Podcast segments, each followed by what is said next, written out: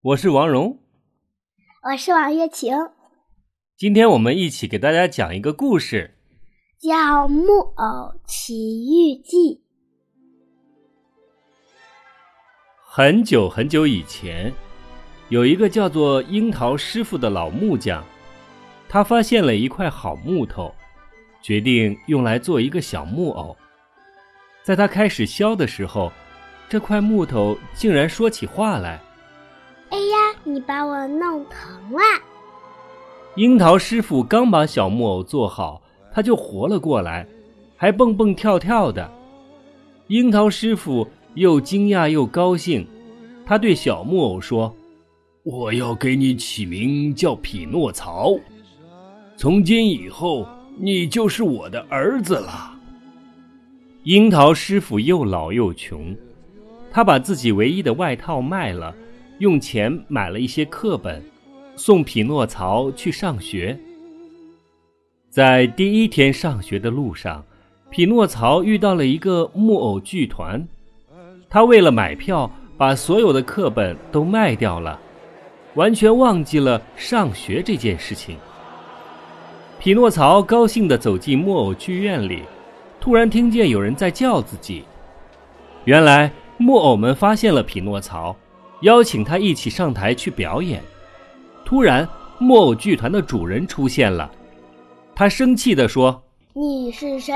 我要把你扔到火里烧掉！”匹诺曹吓得哭了起来，说：“年老的爸爸正在家里等着自己。”主人被感动了，不仅没有烧掉他，还给了他一些金币。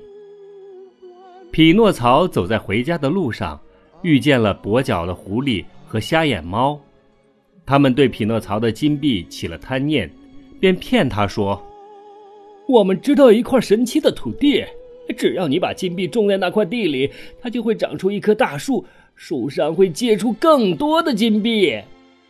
匹诺曹高兴地把两个骗子当成了朋友，他们还一起共进晚餐。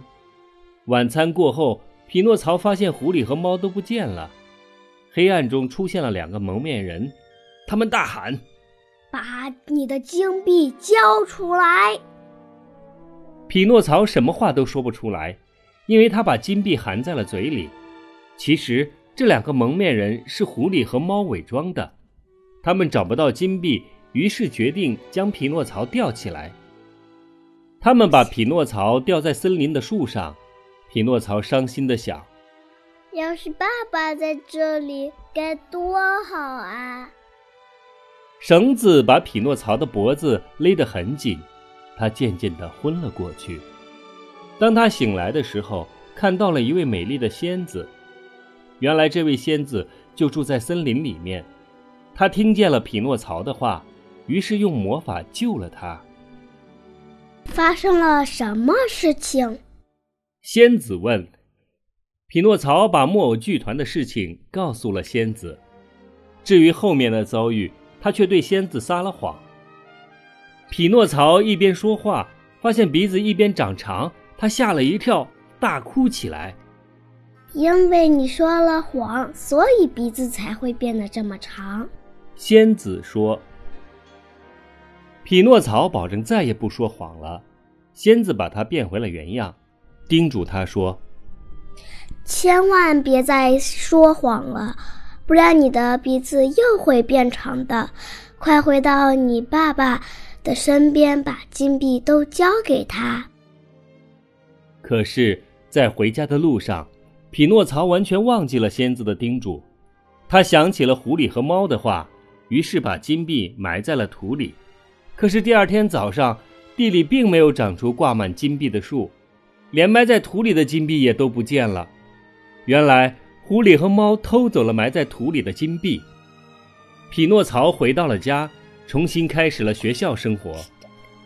他和全校最懒惰的男孩。小灯芯成了好朋友。有一天，小灯芯悄悄地说：“我要去一个不用读书的乐园，你想去吗？”“真的有这么好的地方吗？”匹诺曹充满了期待。“没错，今晚就有马车来接我们。”当天晚上，匹诺曹和小灯芯坐上了前往乐园的马车。这个乐园非常美丽，小朋友们到处玩耍，完全没有人谈论学校的事情，大家看起来都非常快乐。匹诺曹高兴极了，他觉得这是世界上最棒的地方。然而有一天早上，小灯芯惊恐地看着匹诺曹说：“啊，你的耳朵变长了！哇，你也是！”他们的身体慢慢的起了变化，过了几天，他们俩都变成了驴子。这时，载他们到乐园来的那辆马车又出现了。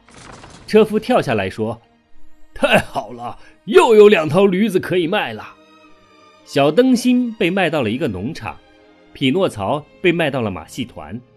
但是匹诺曹不会表演，于是又被卖给了一个商人。这个商人专门用动物的皮做鼓，他在匹诺曹的身上绑了好多石头，然后把匹诺曹推进了海里。想把他淹死后，用他的皮做鼓。就在匹诺曹掉进海里的那一刻，他又变回了小木偶的样子。原来森林里的仙子一直在暗中帮助他呢。但是更可怕的危险还在前方。海里波涛汹涌，一个大浪打过来，匹诺曹被巨浪卷着，掉进了一条大鲨鱼的嘴巴里。鲨鱼的肚子里一片漆黑，匹诺曹随着海水飘啊飘啊，突然看到前面有亮光，仔细一看，原来是爸爸。爸爸，你怎么在这里？原来樱桃师傅为了寻找匹诺曹，划着船在海上漂流了好多天，最后被大鲨鱼吞进了肚子里。爸爸，您放心，我一定想办法救您出去。匹诺曹激动地说：“这一次，匹诺曹遵守诺言，真的带着爸爸逃出了鲨鱼的肚子。他们回到家以后，匹诺曹变得非常听话，跟着樱桃师傅学习了怎么做一个好木匠。一天晚上，仙子又出现了，她说：‘好孩子，我要给你个惊喜，这是你应得的奖励。’”第二天早上，令人惊讶的事情发生了，匹诺曹变成了一个真正的小男孩。我们的故事讲完啦，再见。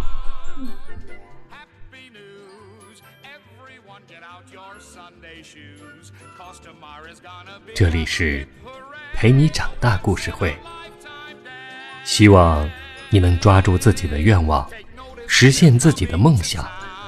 希望你在自己的生活旅途中，能够拥有实现甚至超越自己的梦想的经历。